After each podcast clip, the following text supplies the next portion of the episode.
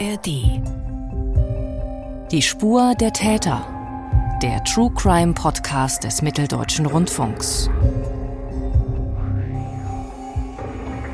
Dieses Mal wird es sehr komplex. Der Fall, über den wir sprechen, hat schon eine längere Geschichte, aber es gibt von Anfang an eine zentrale Frage, die sich auch durch diese Episode ziehen wird.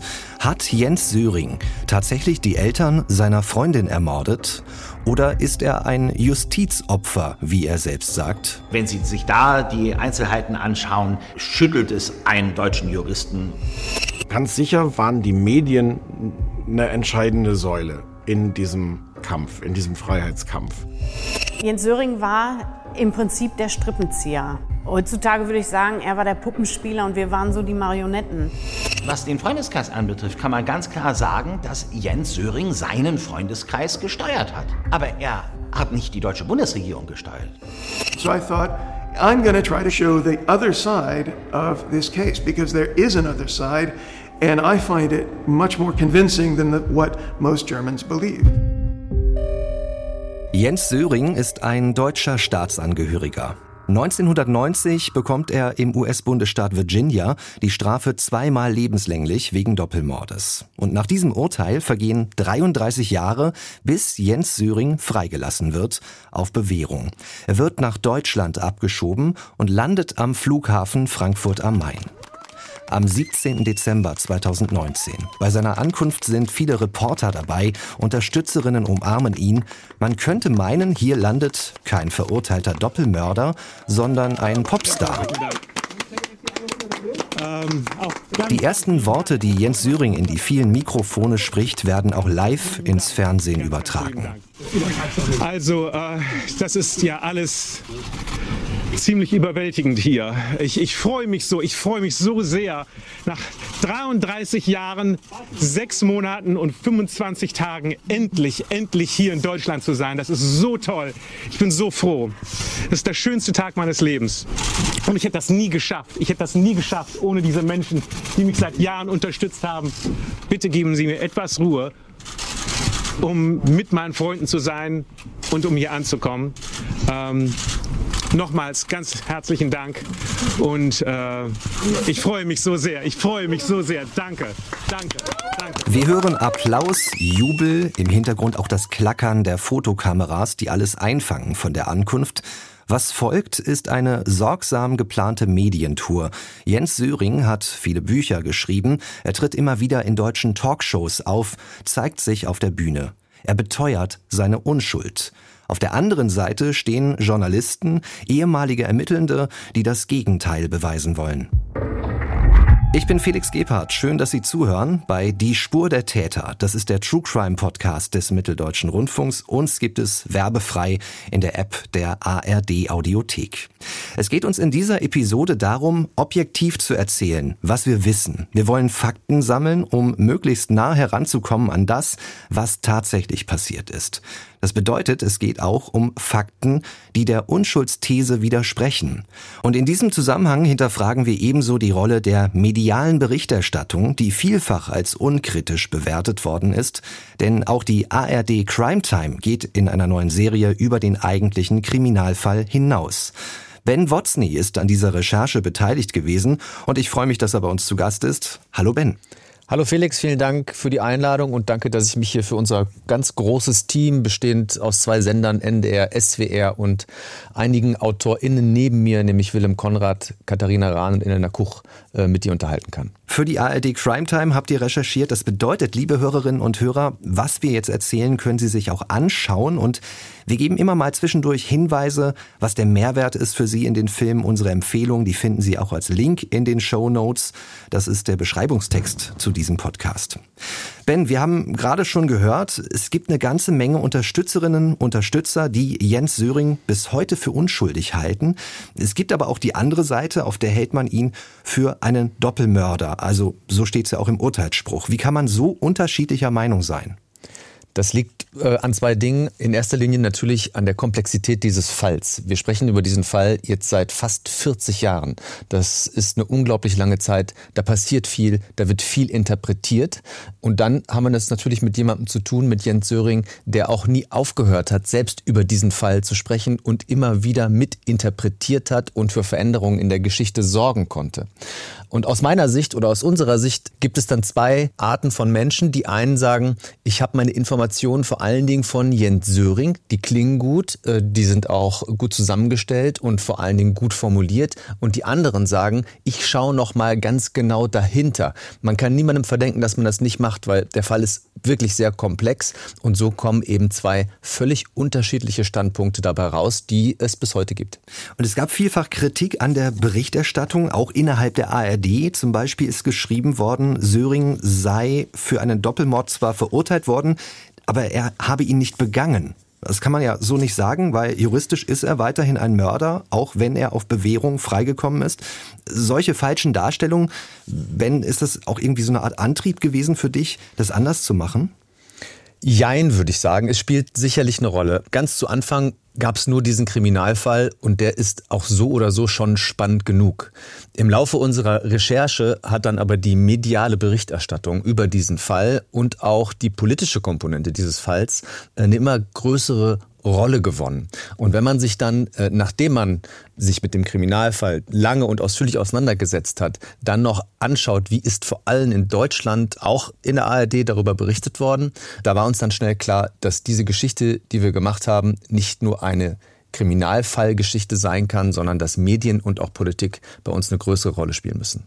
Ihr habt Gerichtsakten einsehen können, auch noch nie veröffentlichte Dokumente. Inwiefern sind das denn jetzt wichtige Quellen, um der Wahrheit nun ein Stück näher zu kommen?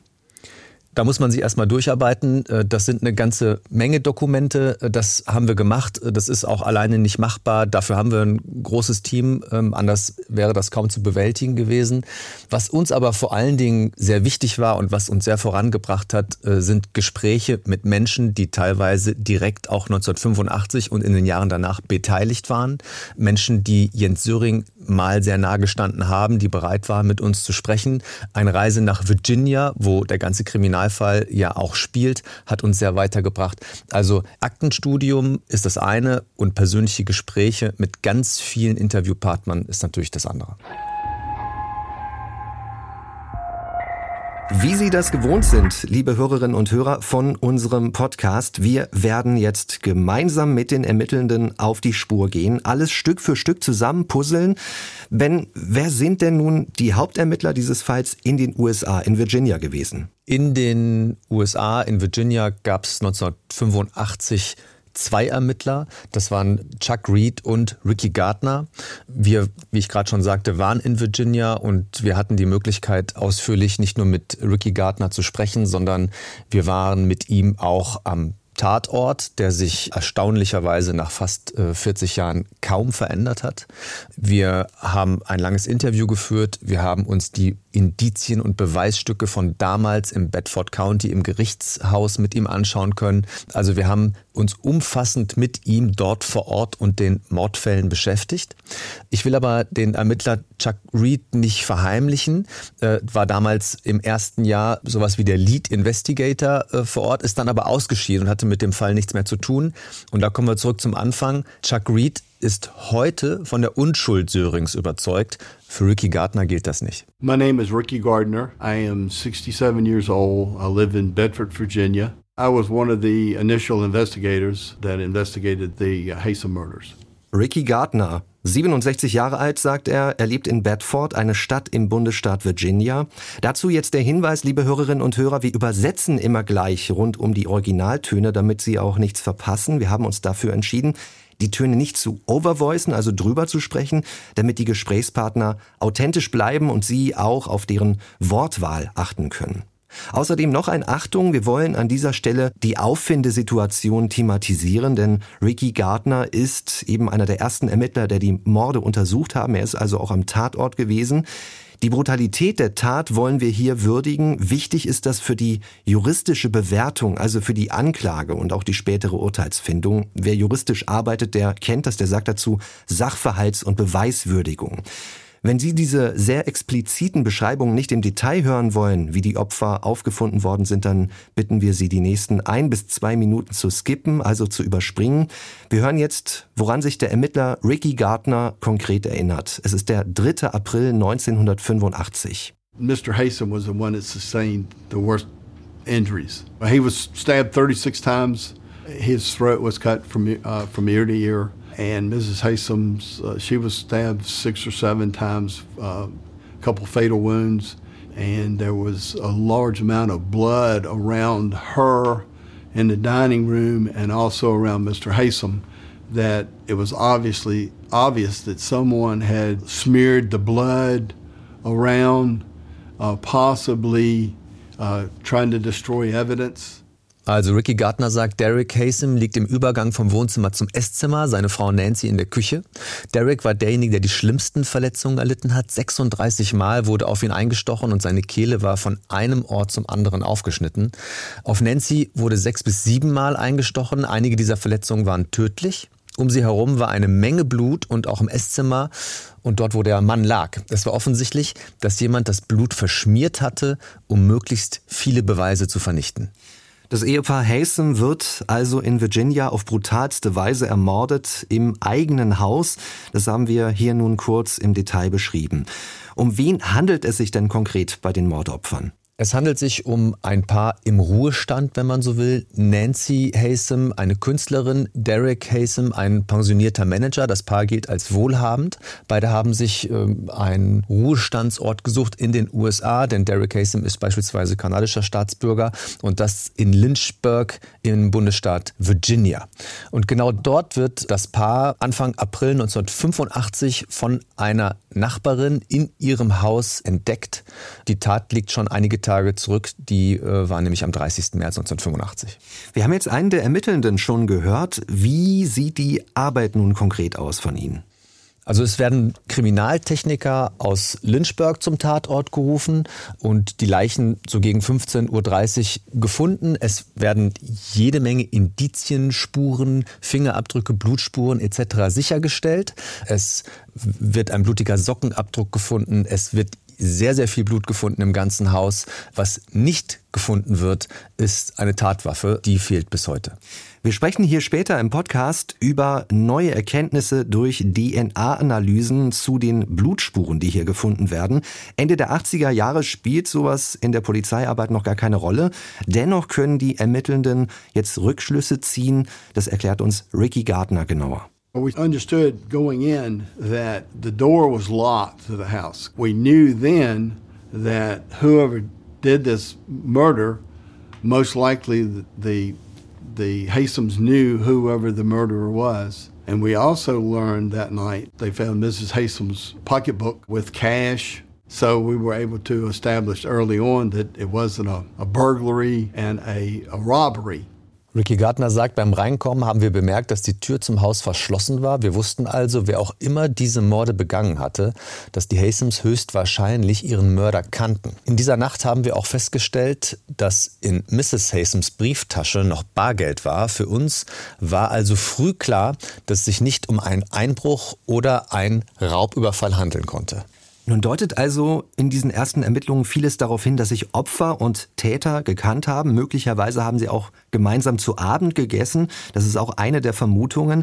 Wie schnell werden mit diesen ersten Erkenntnissen denn Verdächtige eingekreist? Die Ermittler versuchen zunächst Verdächtige auszuschließen. Das sei klassische Polizeiarbeit, hat uns Ricky Gardner erzählt. Also wurden dementsprechend auch zunächst Familienmitglieder verhört und dazu gehörte auch die Tochter der Ermordeten, Elizabeth Haysom, und ihr Freund, der Deutsche Jens Söring. Der ist sogenannter Diplomatensohn. Sein Vater war tatsächlich Diplomat in Detroit, war dort Konsularmitarbeiter, ist sehr viel rumgekommen, ist in Thailand geboren, hat an verschiedenen Orten gelebt und das gilt im Übrigen auch für Elizabeth Haysom. Beide waren sehr, sehr viel unterwegs in der Welt.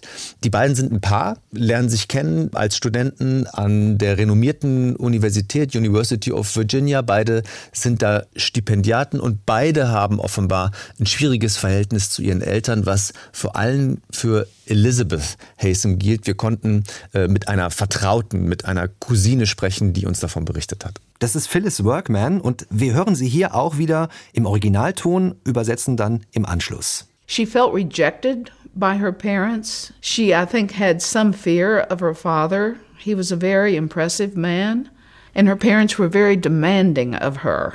Her parents dictated to her the path of life she would take, the career she would pursue, and she did not like that. She wanted to be a free spirit.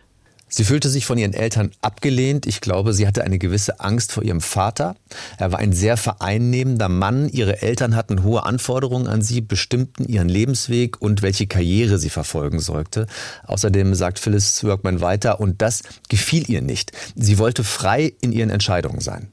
Wie sieht denn äh, das Verhältnis von Jens Söring und seinen Eltern aus oder auch Jens Söring zu den Hasems, zu den Eltern? Darüber weiß man nicht allzu viel, wie das Verhältnis zwischen Jens Söring und seinen Eltern aussah. Er schreibt selbst, dass es belastet gewesen sei. Das schreibt er unter anderem in einem Brief an Elizabeth Hasem. Die beiden haben sich als Paar äh, sehr, sehr viele Briefe geschrieben. Viel genaueres weiß man nicht. Sein Vater hat sich jedenfalls später äh, sehr für seinen Sohn eingesetzt. Das heißt, zerrüttet war das auf gar keinen Fall.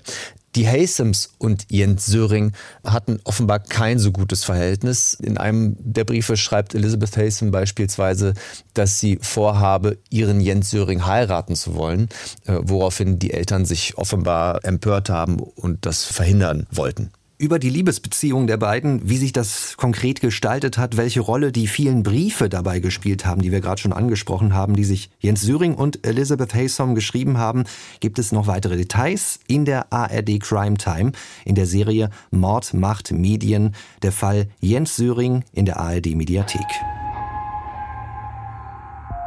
Aber wir bleiben jetzt erstmal bei der Polizeiarbeit. Nachdem die Eltern von Elizabeth Haysom ermordet worden sind, wie verhalten sich die beiden nun gegenüber der Polizei? Beide werden vernommen. Beide liefern erstmal ein auf den ersten Blick stimmiges Alibi. Sie geben nämlich an, sie seien in der Tatnacht in Washington, DC gewesen, in der Hauptstadt der USA. Verdächtig dabei ist allerdings, dass der Kilometerstand ihres Mietwagens diese Strecke nicht hergibt. Es gibt eine Kopie dieses Mietwagenvertrages und die hat Ricky Gardner tatsächlich sogar zu Hause. This is the copy of the rental car agreement from Charlottesville to Washington and Washington back. It's approximately two, 250 miles. It was about 400 miles more on the rental car than what should have been. When we talked to Elizabeth and Jens, they stated that they had gotten lost. I mean, it was bells and whistles going off there. So at that point, we're going, yeah, something's very suspicious going on here now. Ricky Gardner sagt, von Charlottesville nach Washington und zurück sind es ungefähr 250 Meilen.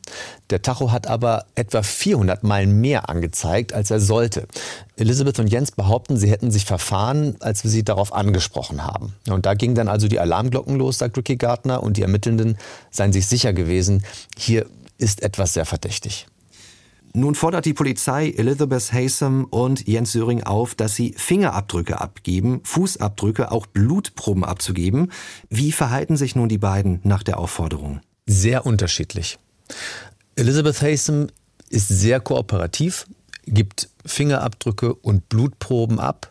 Jens Söring hingegen, der zögert. Er habe in der Uni zu tun, er habe jetzt keine Zeit und deswegen könne er diese Proben nicht abgeben. Daraufhin macht dann die Polizei relativ geduldig einen Termin mit ihm aus, um das alles nachzuholen. Doch zu diesem Termin wird es nie kommen. Denn plötzlich fliehen Jens Söring und Elizabeth Haysom aus den USA und Söring hinterlässt äh, den Ermittelnden sogar einen Abschiedsbrief. Diesen Brief äh, haben wir im Original auf Englisch und wir haben ihn aber für Sie wortwörtlich übersetzt an dieser Stelle. Sehr geehrte Polizeibeamte, ich bin mir sicher, dass Sie früher oder später mit einer Ermittlung bezüglich meines Verschwindens zu tun haben werden. Ich versuche Ihnen etwas Mühe zu ersparen, indem ich Kopien der Briefe beilege, die ich meiner Familie und meinen Freunden hinterlasse. Ich vermute, dass vor allem Sie, Herr Gardner, nun sehr aufgeregt sind. Darum enttäusche ich Sie nur ungern. Das Einzige, was ich dazu sagen kann, ist, dass ich zu so einem Verbrechen nicht in der Lage bin. Mit freundlichen Grüßen, Jens Söring. Das ist natürlich besonders bemerkenswert. Ein Tatverdächtiger richtet sich direkt an die Polizei mit diesem Brief, den wir gerade gehört haben. Wir haben mit dem Ermittler Ricky Gardner auch darüber gesprochen. Ihr habt von ihm eingefangen, wie er auf den Brief reagiert hat. He is so arrogant and smart. He always thinks that, that he's got the upper hand and he's in control. The way he had, you know, worded that letter, it was it was obviously an insult. You know, he was just trying to rub salt in the wound that, hey, you know, I've just gotten away with murdering two people. There's nothing you can do about it. Ricky Gardner sagt, er sei so arrogant, also Jens Söring, und gleichzeitig intelligent. Er ist immer davon überzeugt, dass er die Oberhand hat und alles unter Kontrolle hat. So wie er den Brief formuliert hatte, es war offensichtlich eine Provokation. Er hat versucht, Salz in die Wunde zu streuen und zu sagen, hey, ich bin gerade mit dem Mord an zwei Menschen davon gekommen und du kannst nichts dagegen tun. Was sind denn jetzt die zentralen Fragen, mit denen sich die Ermittler beschäftigen? Erstmal sind die beiden spätestens zu diesem Zeitpunkt sehr verdächtig. Und die Ermittelnden stellen sich natürlich jetzt äh, die Frage, wenn Jens Söring wirklich unschuldig ist, warum gibt er seine Fingerabdrücke, seine Fußabdrücke und seine Blutproben nicht ab? Und äh, warum hat Elizabeth Hasten das freiwillig getan?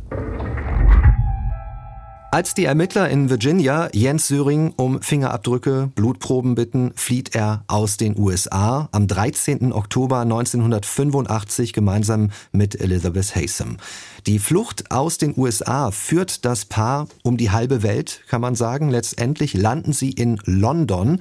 Mit Scheckbetrug halten sie sich finanziell über Wasser und an dieser Stelle kommt ein weiterer Ermittler hinzu. My name is Terry Wright. I live in London and I'm a retired detective sergeant from the Metropolitan Police. I was one of the three officers that interviewed Jans Suring and Elizabeth Haysom uh, when they were suspects for the murder of Derek and Nancy Haysom. In 1986, I worked at Richmond Police Station, which is a suburb of London. Right across the road from the police station is a department store called Marks and Spencer's.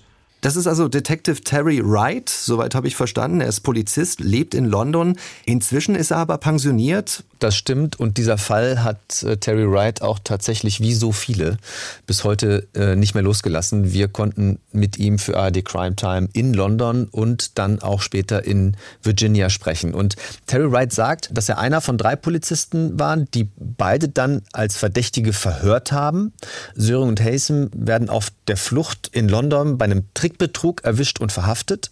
Äh, Wright stößt bei seinen Ermittlungen auf Indizien, die darauf hindeuten, dass beide unter falscher Identität in London sind und mehr zu verbergen haben. Er erzählt uns, dass er keinen Zweifel daran hat, dass Jens Söring die Führung übernommen hat, denn Elizabeth war ziemlich still, hat das Reden hauptsächlich äh, Jens Söring überlassen. When I first met Elizabeth and Jens, they looked like any other young couple. There's no doubt in my mind that um, Jens Söring took the lead. Elizabeth was fairly quiet. She answered a few questions, but mainly left uh, Jan Söring to do the talking. In den Filmen der ARD Crime Time können Sie, liebe Hörerinnen und Hörer, auch die Londoner Polizeistation in Richmond sehen, in der die Verhöre stattgefunden haben. Wie ging das weiter nach diesem ersten Verdacht, dass es sich hier nicht nur um Kleinkriminelle handeln könnte? Ja, wir waren tatsächlich äh, vor dem Verhörraum der ehemaligen Polizeistation, denn äh, im Gegensatz zum Tatort hat sich die deutlich verändert. Heute äh, ist die Polizei umgezogen, aber wir waren tatsächlich da. Für Wright geht es mit den beiden Trickbetrügern, Kleinkriminellen folgendermaßen weiter. Es findet eine Hausdurchsuchung statt und dort werden verdächtige Materialien gefunden. Darunter zählen gefälschte Pässe, Verkleidungen und auch ein gemeinsames Tagebuch. Und das ist äh, am Ende das Wichtigste, denn das Tagebuch enthält Andeutungen zu einem Verbrechen in den USA, in Virginia. Und später schreibt Söring eine Notiz an Haysom, die Wright in die Hände gespielt wird. Und in der schreibt er, vernichte alle schriftlichen Hinweise auf Bedford oder mach sie unleserlich, mach dir nichts aus den Bemerkungen äh, des Polizisten. Im Mai 86 ruft Wright dann tatsächlich in den USA bei Ricky Gardner an, denn ab diesem Zeitpunkt ist ihm klar, dass Jens Söring und Elizabeth Haysom in ein wesentlich schwerwiegenderes Verbrechen in den USA verwickelt sein müssen. Und wir können uns jetzt anhören, wie die beiden sich daran erinnern, wie sie bei den darauf folgenden Ermittlungen dann näher zusammengerückt sind. May the 29th of 86, I received a phone call from uh, a person identifying themselves as Detective Terry Wright from Richmond, England. And, and I asked him if he knew Elizabeth Haysom and Jens Söring, which of course he did. And he said, Can I ask you a couple more questions? And I asked him uh, if her parents were dead, and he, he told me they were. And then I asked him if they were murdered, and of course he said they were. And he said, Well, perhaps you'd like to come to London. I think we have them incarcerated here. Anfang Juni 1986 fliegen die Ermittler um Ricky Gardner nach London. Gemeinsam mit den Ermittlern in Großbritannien wollen sie Elizabeth Haysom und Jens Söring vernehmen. Beide werden getrennt voneinander befragt und es geht nun um den Doppelmord in Virginia. Was bemerkenswert ist, Jens Söring hat zu diesem Zeitpunkt ganz genaues Tatortwissen. Was erzählt er den Ermittlern? Zunächst mal ist wichtig, dass Söring immer über seine Rechte aufgeklärt wird und zwar mehrfach. Das ist deswegen wichtig, weil es bis heute eine große Rolle spielt. Söring behauptete bis heute, er hätte keinen Zugang zu einem Anwalt bekommen. Aus Polizeiakten geht allerdings hervor, dass Söring einen Anwalt konkret abgelehnt habe zu diesem Zeitpunkt. Täterwissen offenbart er dahingehend, dass er den Ermittelnden in seinen Geständnissen, die dann folgen, erzählt, was in der Tatnacht passiert sei. Also er sei äh, von Washington nach Lynchburg gefahren, äh, habe am Samstagabend im Haus der Hasems gegessen. Es habe Drinks, alkoholische Drinks gegeben. Die Verhöre sind auf Tonband aufgezeichnet worden. Allerdings bittet Söring die Ermittelnden immer wieder die Tonbandaufnahme zu stoppen. Das macht er vor allen Dingen dann, wenn es sehr ins Detail gehen soll. Und die Ermittelnden nehmen diesen Wunsch auch ernst. Deswegen sind nicht alle Geständnisse eins zu eins auf Tonband aufgezeichnet. Es gibt teilweise nur noch Notizen dieser Geständnisse, was Terry Wright auch hinterher im Interview mit uns als Fehler bezeichnet. Kann er sich denn noch genauer erinnern daran, was Söring gesagt hat? Also gibt es da sowas wie ein Gedächtnisprotokoll von Terry Wright? Es gibt ein Gedächtnisprotokoll, es gibt Notizen, also alles ist schriftlich festgehalten, aber eben nicht eins zu eins auf Tonband aufgezeichnet. Terry Wright erzählt uns im Interview, wie dann am 5. Juni auf Syrings Wunsch hin um 20.05 Uhr mit einer Befragung begonnen wird. Syring hat gesagt, dass er am Samstagabend zum Tatort gefahren sei und die Hasems ihn ins Haus gelassen hätten. Sie haben ihm ein Drink gegeben oder mehrere sogar im Laufe des Abends. Er habe sich an den Tisch gesetzt und den Rest vom Abendessen bekommen. Die Hasems haben nichts gegessen, nur Mr. Hasem etwas Eiscreme. On June the 5th, We started an interview at five past eight that evening at his request. And during that interview, he told us that he went to the crime scene on the Saturday night, uh, that the Hasems let him into the house. He said that they, they gave him a drink. He sat down at the table and had some leftovers as a meal. He said that the Hasems didn't eat, but Mr. Hasem, he said, had some ice cream.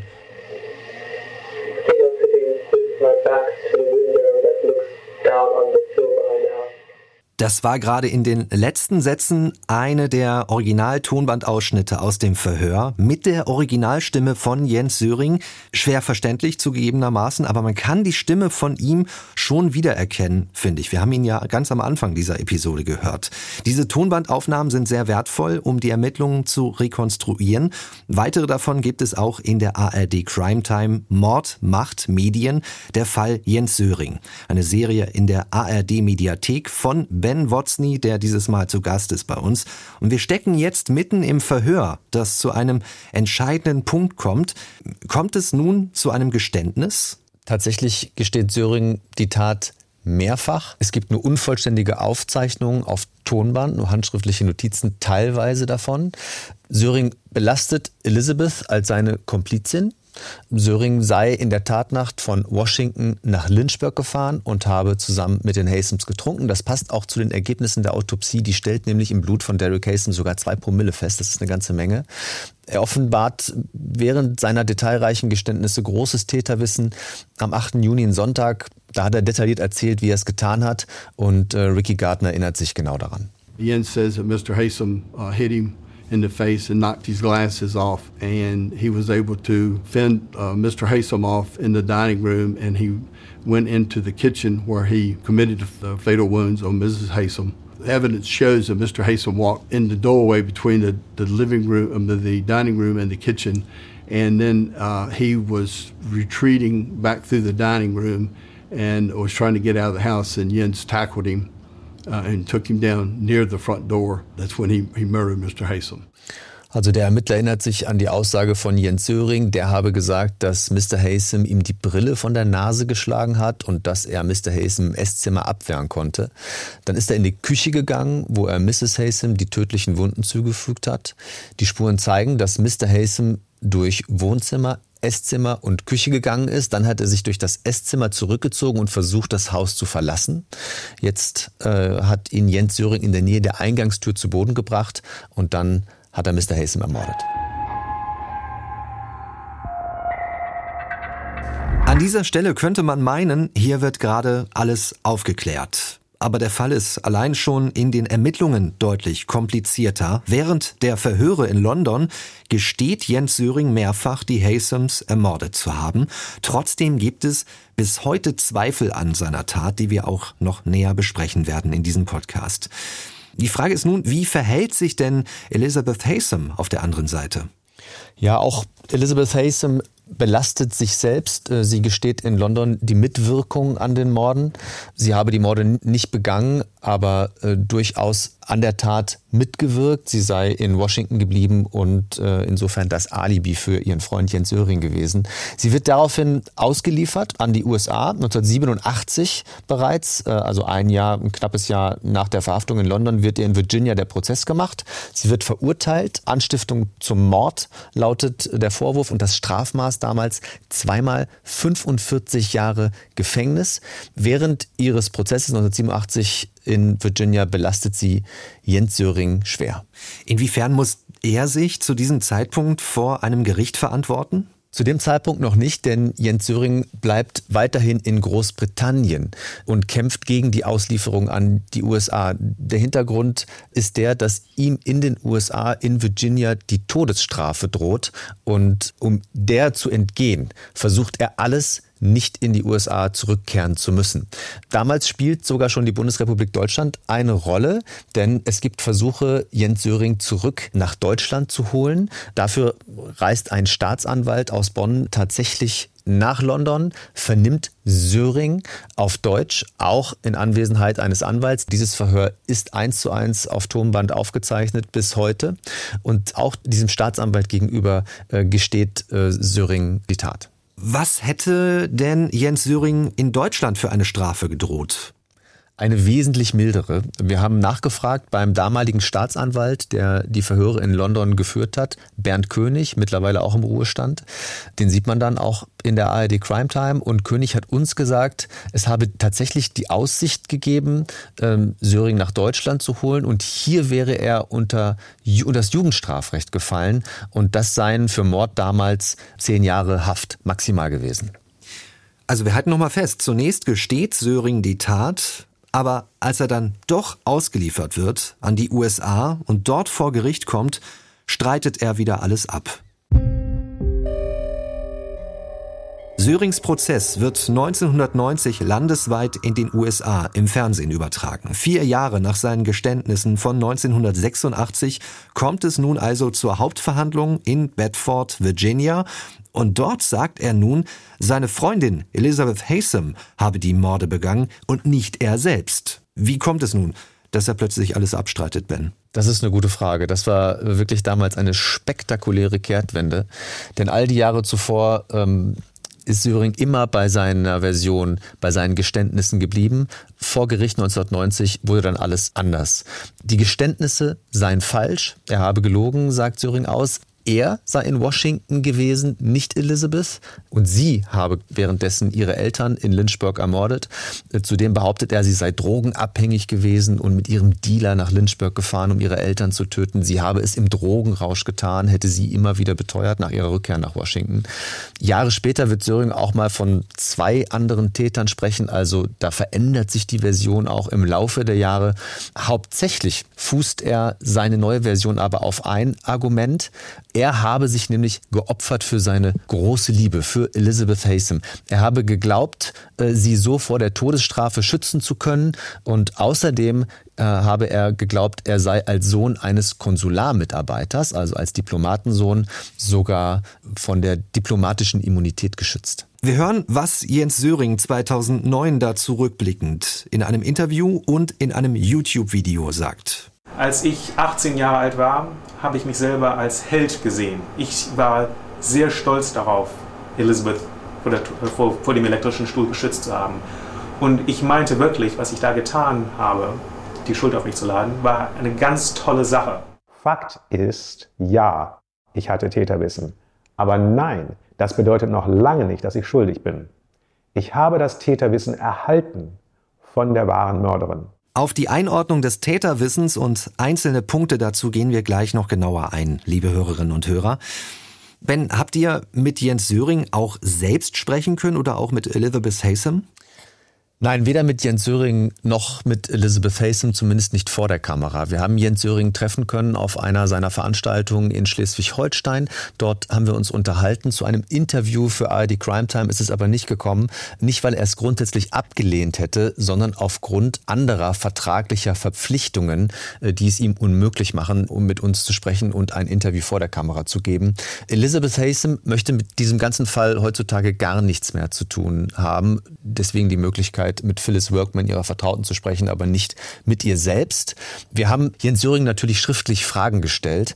Ähm, allein das gebietet schon unsere journalistische Sorgfaltspflicht. In einer ausführlichen Stellungnahme bleibt er bei seiner Version und verweist auf seine vielen Videos im Internet.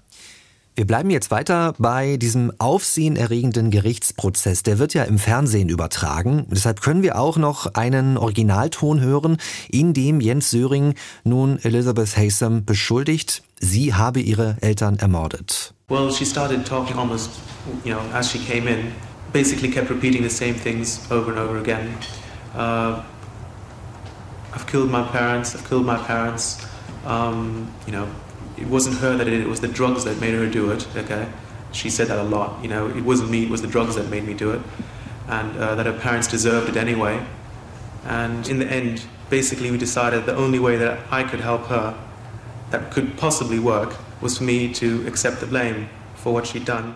Also Söring erzählt äh, aus der Tatnacht und zwar von dem Zeitpunkt, als Elizabeth Haysom von Lynchburg zu ihm nach Washington zurückgekehrt sei. Sie habe fast sofort angefangen zu reden, als sie hereinkam, sagt er. Im Grunde hat sie immer wieder das Gleiche wiederholt. Ich habe meine Eltern umgebracht, ich habe meine Eltern umgebracht. Es war nicht ich, es waren die Drogen. Das hat sie immer wieder wiederholt. Du weißt, ich war es nicht, es waren die Drogen, die mich dazu gebracht haben und dass ihre Eltern es sowieso verdient hätten. Und letztendlich haben wir im Grunde beschlossen, dass es nur einen einzigen Weg gibt, wie wir ihr helfen oder wie ich ihr helfen kann. Ich nehme die Schuld auf mich. Das sagt Jens Söring in diesem Prozess und man muss sich mal vorstellen, dabei treffen ja Söring und Haysom nun nach Jahren erstmals wieder aufeinander. Wie reagiert sie nun auf diese Anschuldigungen von Jens Söring? Von der großen Liebe, die wir jetzt schon besprochen haben, ist zu diesem Zeitpunkt offenbar nichts übrig geblieben, denn äh, sie erzählt aus ihrer Sicht von der Tatnacht, von seiner Rückkehr nach Washington und belastet ihn damit schwer. Hasten wiederholt, was sie in ihrem eigenen Prozess 1987 auch schon ausgesagt hatte. Sie räumt ihre Mitschuld ein, Anstiftung zum Mord an den eigenen Eltern. Wir nehmen mal jetzt die Ermittlerrolle ein und nehmen mal an, Elizabeth Haysom hätte tatsächlich den Doppelmord zu verantworten, als nicht nur als Anstifterin. Könnte es sein, dass sie dann mit Jens Söring darüber gesprochen hat und er so dann auch an das Täterwissen gelangt ist? Darüber streiten sich die Geister. Es gibt Menschen, die glauben und sagen, das sei möglich. Äh, dazu gehört natürlich auch Jens Söring. Und es gibt wiederum andere Menschen, die sagen, das geht nicht. Theoretisch ginge das, wenn man sich ausführlich immer wieder und andauernd genau über das äh, unterhält, was dann jeweils die andere Person erzählen soll. Das ist aber angeblich nicht passiert, zumindest nicht laut Söring. Denn ja, Jahre nach dem Prozess beschreibt Söring in seinem Buch Nicht schuldig, so lautet der Titel, wie er an das Wissen für seine Geständnisse gekommen sein will. Das hat einer unserer Interviewpartner, der pensionierte Polizeidirektor Siegfried Stang, gründlich untersucht. Er hat Jens Söring zudem äh, in Hamburg mehrere Stunden interviewt. Und Stangs These ist, Söring zünde immer wieder sogenannte Nebelkerzen, liefere Erklärungen für seine Unschuld, die auf den ersten Blick schlagkräftig erscheinen, die sich aber oftmals bei genauerem Hinsehen als fragwürdige Halbwahrheiten entpuppen und äh, von den tatsächlichen Fakten, die schwerwiegen und gegen Söring sprechen, ablenken. Siegfried Stang liest uns jetzt mal einen Teil aus dem Buch vor von Jens Söring und er erklärt darauf folgend, was er für Schlussfolgerungen daraus zieht. Sie erzählte mir nicht, warum sie nach Lynchburg gefahren war und was danach in Loose Chippings passiert war. Und ich fragte sie nicht danach. So bizarr das heute klingen mag, ich wollte wirklich keine Details wissen. Tatsächlich sprachen wir nie direkt über die Morde, sondern bezeichneten sie immer nur als unser, kleine, unser hässliches kleines Geheimnis. Er muss ja dann eine Story erfunden haben. Wenn er nicht weiß, was passiert ist, muss er eine Story erfunden haben. Und diese Story muss allen, allen Tatortspuren äh, genügen. Das muss man vielleicht nochmal hervorheben. Also derjenige, der sagt, Sörings Geständnis ist falsch, Söring äh, ist unschuldig, der muss quasi zwangsläufig diese unglaubliche Ersatzversion glauben. Anders geht es ja nicht. Die Einschätzung des pensionierten Polizeidirektors Siegfried Stang. Wie reagiert Jens Söring auf diesen Vorwurf? Söring macht es sich relativ leicht. Er sagt, er sei nicht der Täter gewesen, aber er habe Täterwissen gehabt. Das habe er von der wahren Täterin erhalten. Also er behauptet, dass er mit Hasem darüber gesprochen habe, aber das widerspricht seiner Darstellung in seinem eigenen Buch. Denn er behauptet oder er erzählt niemals, dass sie wirklich ausführlich und lange und intensiv, mutmaßlich sogar über Tage darüber gesprochen hätten. Also auch wenn Söring in, in seinen Videos beispielsweise kommt das auf, auf zunächst einleuchtende Weise immer wieder seine Sicht der Dinge präsentiert, seine Aussagen stehen oftmals im Widerspruch zu anderen Äußerungen von ihm. Wir fokussieren mal noch weiter auf Details in der Ermittlungsarbeit. Es ist viel Blut gefunden worden am Tatort. Lässt sich daraus ein Beweis ableiten, möglicherweise auch mit der DNA-Technik, die wir heute zur Verfügung haben? Ja, wichtig einzuleiten ist, dass 1985 die DNA-Technik überhaupt gar keine Rolle spielt. Das wurde erst was für nachträgliche Untersuchungen, die begannen im Jahr 2009. Tatortwissen ist hierbei immer wieder entscheidend. Also die Verteilung der gefundenen Blutspuren passen zu Sörings Schilderung des Tathergangs in seinen Geständnissen. Am Tatort wird Blut von vier Blutgruppen A, B, AB und Null gefunden. Elizabeth Hastings Blutgruppe B wird auf einem Stück Stoff nachgewiesen. Das befindet sich allerdings in einer geschlossenen Waschmaschine in der Küche. Söring hat Blutgruppe 0, sehr viele Menschen auf der Welt haben Blutgruppe 0. Sie wird im ganzen Haus nachgewiesen, unter anderem auch auf der Klinke der Eingangstür. Und 2009, das habe ich schon angerissen, wird eine nachträgliche DNA-Analyse von einigen seinerzeit gesicherten Blutspuren durchgeführt und tatsächlich wird in den Spuren dieser Blutgruppe 0, die Syring vor Gericht zugeordnet wurden, nun DNA gefunden, aber nur solche, die nicht von Jens Söring stammt. Und daraus leitet er nach, Nachhinein einen Unschuldsbeweis ab. So, wir haben einen DNA-Experten gefragt, Dan Crane, der ist einer der renommiertesten DNA-Forensiker der Welt und er sagt, es kann sich bei dem am Tatort gefundenen Blut der Blutgruppe 0 sehr wohl um das von Jens Söring handeln, selbst wenn fremde DNA nachgewiesen wird. Diese kann durch eine Vermischung dorthin gelangt sein. Das ist sehr kompliziert. Fest steht aber, es bleibt unklar, wann die im Blut gefundene DNA an den Tatort gelangt ist. Sehr wahrscheinlich ist darüber hinaus, dass die DNA in den untersuchten Proben nicht von einem unbekannten Täter stammt, sondern von einem der Opfer, von denen allerdings nie DNA-Profile angelegt worden sind. Söring behauptet immer wieder, die DNA-Ergebnisse sprechen für einen oder mehrere unbekannte männliche Täter. Über die Jahre verdächtigt er sogar konkrete Personen und nennt sie teilweise öffentlich beim Namen. Mit den DNA-Ermittlungen, liebe Hörerinnen und Hörer, äh, beschäftigt ihr euch auch noch ganz genau in der ARD Crime Time. Auch der DNA-Experte Dan Crane kommt dort detailliert zu Wort. Lässt sich denn nun aus diesem Ganzen eine Taktik ableiten? Also gibt es sich wiederholende Muster in dem, wie sich Jens Söring verhält? Sogenannte Nebelkerzen habe ich schon angesprochen, also Unstimmigkeiten werden betont, andere Details, die gegen ihn sprechen, werden verschwiegen und dieses Muster wiederholt sich tatsächlich ein Beispiel ist eine Tatortskizze. Er wird gebeten von der Polizei, eine Zeichnung anzufertigen während der Verhöre in London. Äh, dort zeichnet er die Position der Leiche Derek Hasems exakt ein, allerdings nicht die Ausrichtung. Und ähm, das sind kleine Details, die Söring immer wieder benutzt, um zu sagen, da ist ein Fehler in meinem Geständnis, ich kann es also nicht gewesen sein. Der Gerichtsprozess, über den wir schon gesprochen haben, das ist einer, der sich in der Beweisführung auf Indizien stützt. 1990 fällt das Urteil gegen Jens Söring. Einstimmig wird es getroffen und es lautet schuldig, zweimal lebenslänglich. Söring muss für den Rest seines Lebens ins Gefängnis.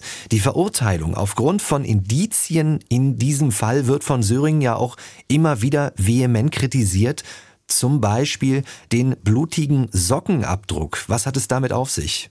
Ja, der blutige Sockenabdruck ist vor Gericht in Virginia tatsächlich ein großes Indiz. Dabei behauptet äh, damals niemand, dass dieser Sockenabdruck Jens Söring gehöre. Aber der Sockenabdruck von Jens Söring passt am besten auf den am Tatort gefundenen blutigen Sockenabdruck. Söring äh, beschreibt in seinem Buch, dass es eine Ähnlichkeit gibt, das sagt er selber, äh, aber dass es gleichzeitig nicht sein Fußabdruck sei. Es gibt tatsächlich in diesem Prozess nicht den eindeutigen Beweis und das macht es ja auch so schwierig.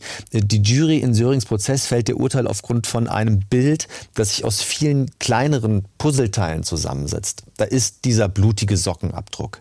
Da ist die Blutgruppe 0 am Tatort, die vielfach gefunden wurde. Da sind die wiederholten, ausführlichen und weitestgehend schlüssigen Geständnisse Sörings und Hastems. Da ist die Flucht vor der Polizei aus den USA und die Aufzeichnungen, die sichergestellt werden in den Notizbüchern. Und dazu gibt es noch die Briefe zwischen Hasem und Söring in den Wochen und Monaten vor der Tat, in dem das Paar auch über Mordfantasien schreibt.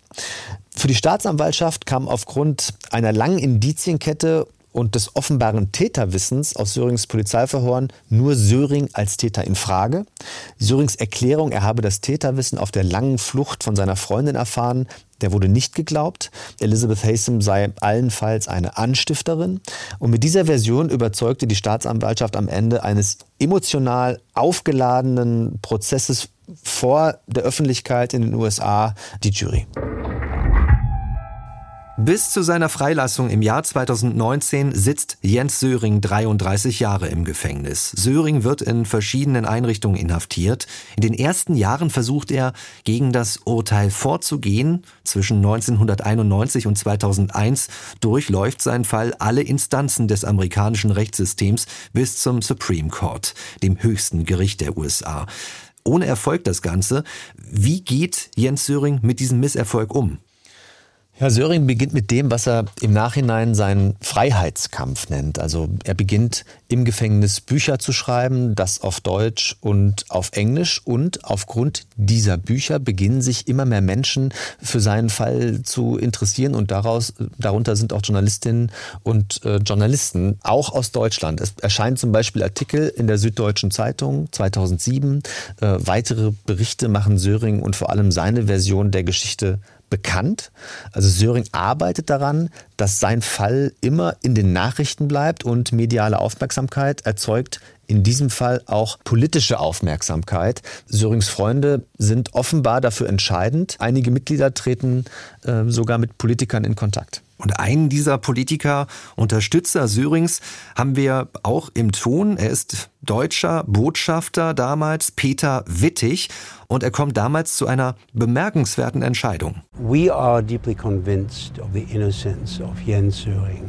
We would like to see Jens Söring repatriated to Germany and we would assume full responsibility for his future in Germany. Ja, interessant ist, dass Peter Wittig, äh, der deutsche Botschafter vor dem Bewährungsausschuss in Virginia, tatsächlich für die Bundesrepublik spricht. Und er sagt, wir möchten, dass Jens Söring nach Deutschland zurückgeführt wird und wir übernehmen die volle Verantwortung für seine Zukunft in Deutschland. Zum Unterstützerkreis, das möchte ich noch anfügen, gehören auch Prominente wie der Hollywood-Schauspieler Martin Sheen, der Musikproduzent Jason Flom und auch, und den kennt man in Deutschland sehr gut, äh, Star-Schriftsteller John Grisham. Und mit ihrer Popularität und ihrem Einfluss machen sie sich öffentlich für Söring stark. Diese Unterstützer hören wir im Originalton, wie sie sich zum Fall geäußert haben. He could not possibly have been at the scene. If you break it down and look at what the evidence truly is, I don't feel like it would support a conviction if he was tried today. I think any lay person can look at this and say it doesn't make any damn sense. It had to be somebody else, it had to be more than one person. Also, Sie sagen, Jens Söring könne unmöglich am Tatort gewesen sein, es müsse jemand anderes gewesen sein. Die Beweise würden heute nicht mehr für eine Verurteilung reichen, es ergebe keinen Sinn. Wie pflegt denn Söring sein Verhältnis zu diesen Unterstützern? Im Gefängnis hat er Kontakt zur Außenwelt, also er darf äh, telefonieren, er darf E-Mails und Briefe schreiben und so kann er seine Kontakte pflegen. Und alle diese äh, Freunde eint der Glaube an Syrings Unschuld, das Ziel, ihn aus dem Gefängnis zu befreien. Für ARD Crime Time haben wir äh, mit einer dieser Unterstützerinnen sprechen können. Sie möchte anonym bleiben. Früher war sie eine von Syrings engsten Vertrauten in Deutschland bis es zum Bruch kam. Ähm, heute berichtet sie erstmals exklusiv vor der Kamera über den sogenannten Freundeskreis. Jens Söring war im Prinzip der Strippenzieher. Heutzutage würde ich sagen, er war der Puppenspieler und wir waren so die Marionetten, weil er die ganzen Instruktionen geschickt hat. Niemand im Team hätte sich jemals gewagt, ohne sein Einverständnis mit irgendeinem außenstehenden, sage ich mal, Journalisten oder weiß Gott wem zu sprechen. Er war der Boss in diesem Team. Das war so. Wenn er das Gefühl hatte, er, er musste mit einem äh, Journalisten sprechen, dann wurden für die Journalisten sogenannte Medien-Dropboxen erstellt. Da kamen dann spezifisch Kopien von Dokumenten rein, die er, von denen er wollte, dass die Journalisten die sehen. Und ähm, Dokumente, die die jetzt problematisch hätten werden können, die hat er strategisch weggelassen. Habt ihr nachgefragt, ob er tatsächlich solche Medien-Dropboxen erstellt hat? Das haben wir und in einer schriftlichen Stellungnahme, da bestreitet Söring die Existenz derartiger sogenannter Medienpakete. Äh, seine Freunde, sagt er, hätten über die Jahre lediglich sämtliche Artikel über seinen Fall gesammelt und Unterlagen und diese auf Anfrage als Pressemappe interessierten Menschen, auch Journalisten, zur Verfügung gestellt. Die ehemalige Unterstützerin beschreibt uns in der ARD Crime Time genau, wie der Freundeskreis beispielsweise auf Gegenspieler reagiert. Ähm, sie beschreibt, in welcher Art und Weise versucht wurde, diese öffentlich äh, zu diskreditieren. Heute entschuldigt sie sich äh, für ihre damalige Arbeit und möchte das wieder gerade rücken. Angesichts, und das muss man sagen, angesichts der Flut an Informationen zu dem Fall fällt es natürlich vielen schwer, ich habe das eingangs schon gesagt, den Überblick zu behalten. Und Söring, so scheint es, nutzt diesen Vorteil aus, um seine Version sehr geschickt und sehr eloquent und sehr schlau zu verbreiten. Äh, in der Crime Time zeigen wir dazu auch Interviews mit mehreren JournalistInnen, auch aus den USA. Und dort äh, kann jeder und jede sich selbst einen Eindruck davon machen. Wir bekommen auf jeden Fall den Eindruck, dass er immer wieder die Aufmerksamkeit sucht. Jens Söring kämpft dagegen, in Vergessenheit zu geraten, sammelt, streut Zweifel an der Rechtmäßigkeit seiner Verurteilung und an seiner Schuld. Wir haben jetzt zuletzt weniger über Elizabeth Haysom gesprochen. Sie ist ja auch verurteilt worden. Ist sie inzwischen auch auf freiem Fuß freigelassen worden? Das Urteil lautete zweimal 45 Jahre und tatsächlich ist sie am selben Tag wie Jens Söring aus der Haft entlassen worden. Sie ist frei macht es allerdings anders als Jens Söring, denn sie fängt ein völlig neues Leben an. Äh, sie lebt in Kanada unter anderer Identität und möchte all die Ereignisse hinter sich lassen. Wichtig ist zu sagen, dass Söring und Haysom nicht begnadigt werden. Söring bleibt für die Justiz ein rechtmäßig verurteilter Doppelmörder und in einem Schreiben des Bewährungsausschusses heißt es ausdrücklich, es bestünden weiterhin keine Zweifel an seiner Schuld.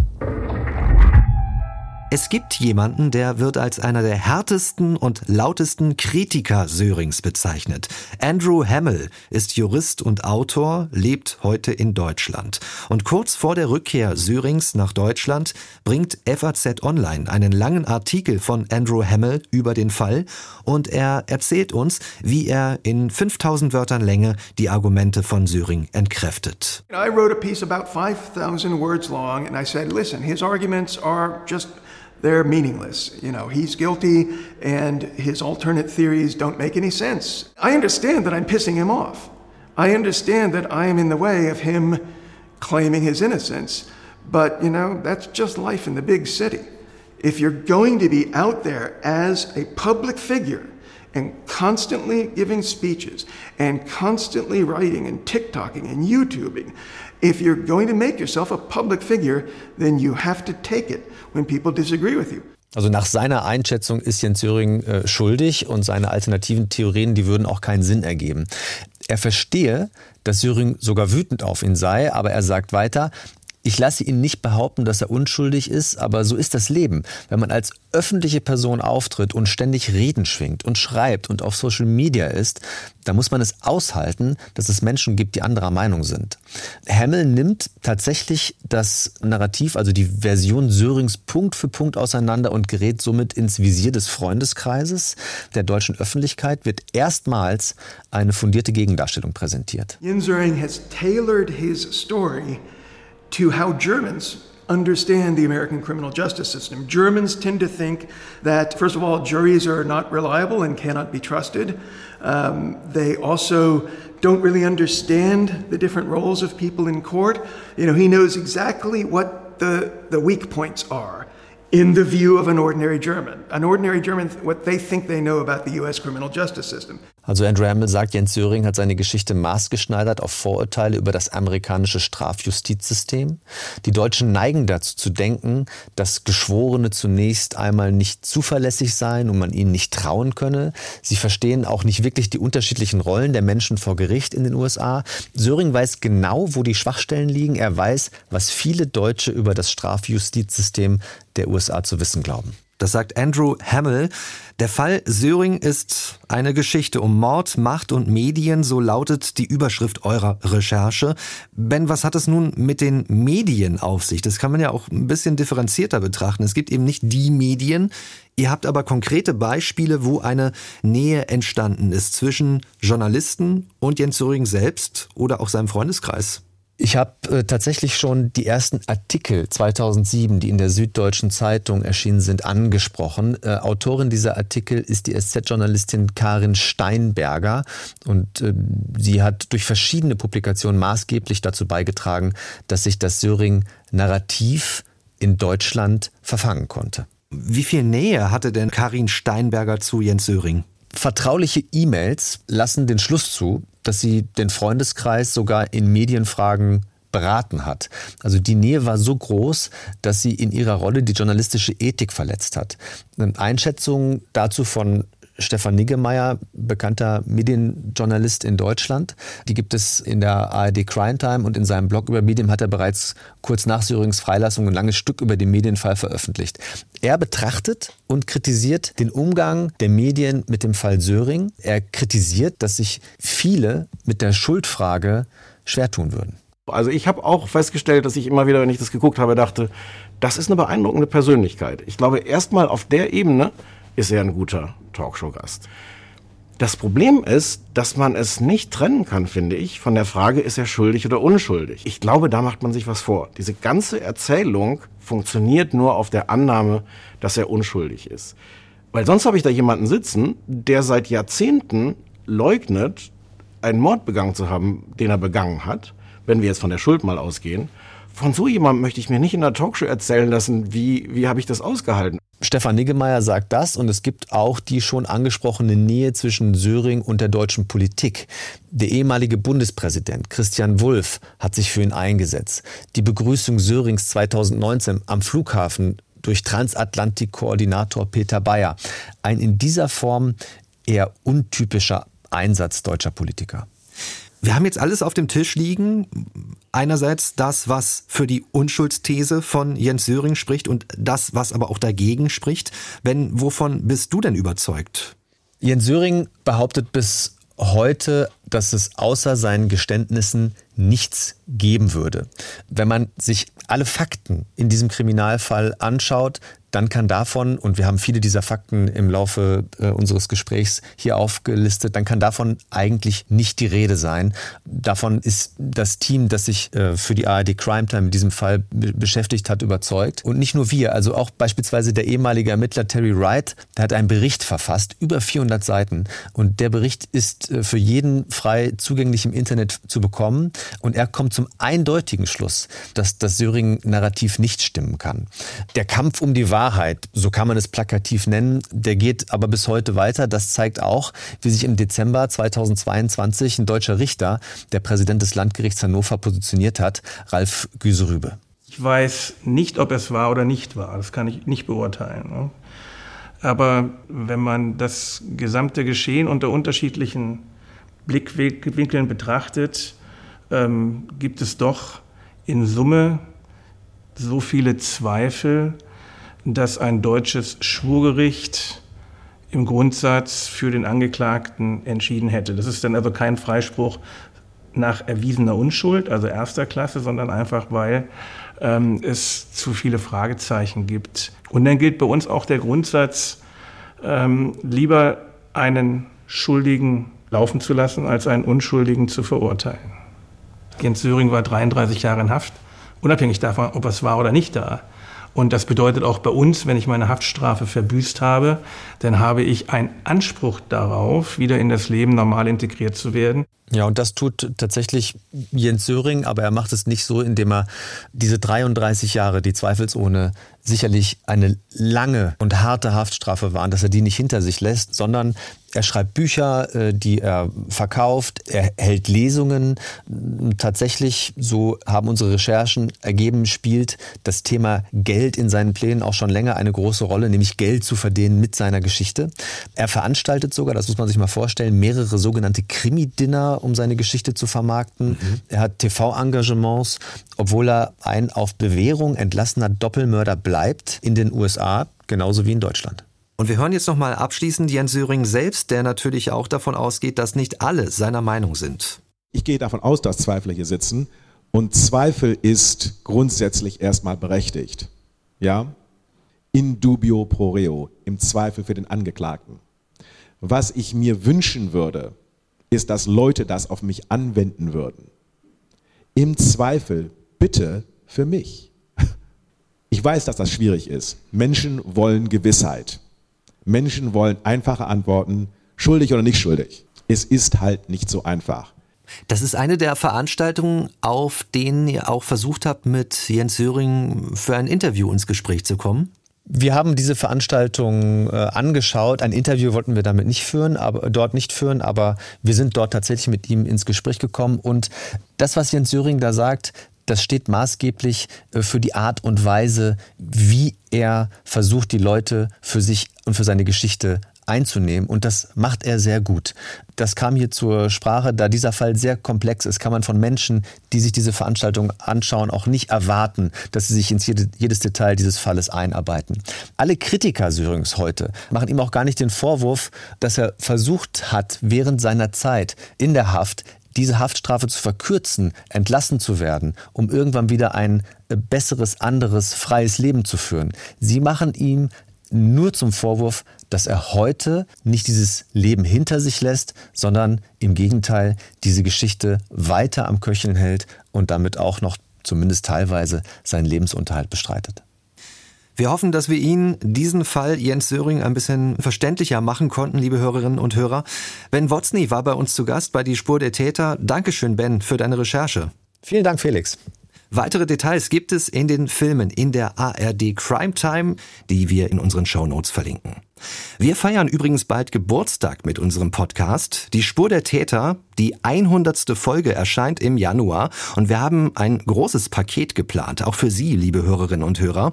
Vielen Dank für Ihre Treue, wenn Sie schon länger dabei sind. Wir haben eine große Bitte, wenn Sie eine Frage haben an uns, melden Sie sich doch bitte gerne so bald wie möglich. Wir sammeln gerade. Was wollten Sie schon immer wissen von uns, von den Moderatoren, also von mir, von Felix Gebhardt und Mathis Kiesig? Ihre Fragen können Sie gerne auf unserem Anrufbeantworter loswerden. Gerne auch mit Ihrem Namen und Ihrem Wohnort.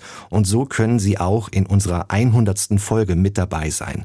Die folgende Nummer müssen Sie dafür anrufen. 0800 33 33 004.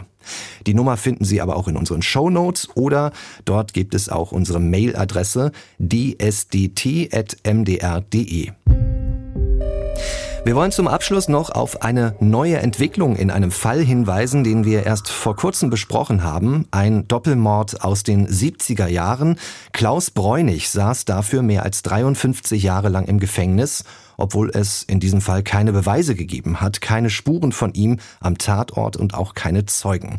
Inzwischen hat Klaus Bräunig das Gefängnis wieder verlassen.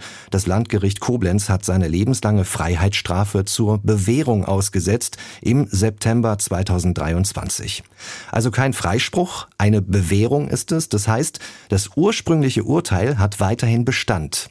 Einschätzungen der Rechtsanwältin von Klaus Bräunig, die sich für dessen Freilassung eingesetzt hat, hören Sie in unserer Episode, die wir Ihnen auch in unseren Shownotes verlinken. Nächstes Mal sind wir auf den Spuren der Geldautomatensprenger. Wir sprechen über Fälle in Bayern, Baden-Württemberg, in Brandenburg, aber auch im Harz hat es dieses Jahr in der Stadt Blankenburg einen Fall gegeben. Den Tätern ist hier die Sprengung eines Geldautomaten aus dem Ruder gelaufen.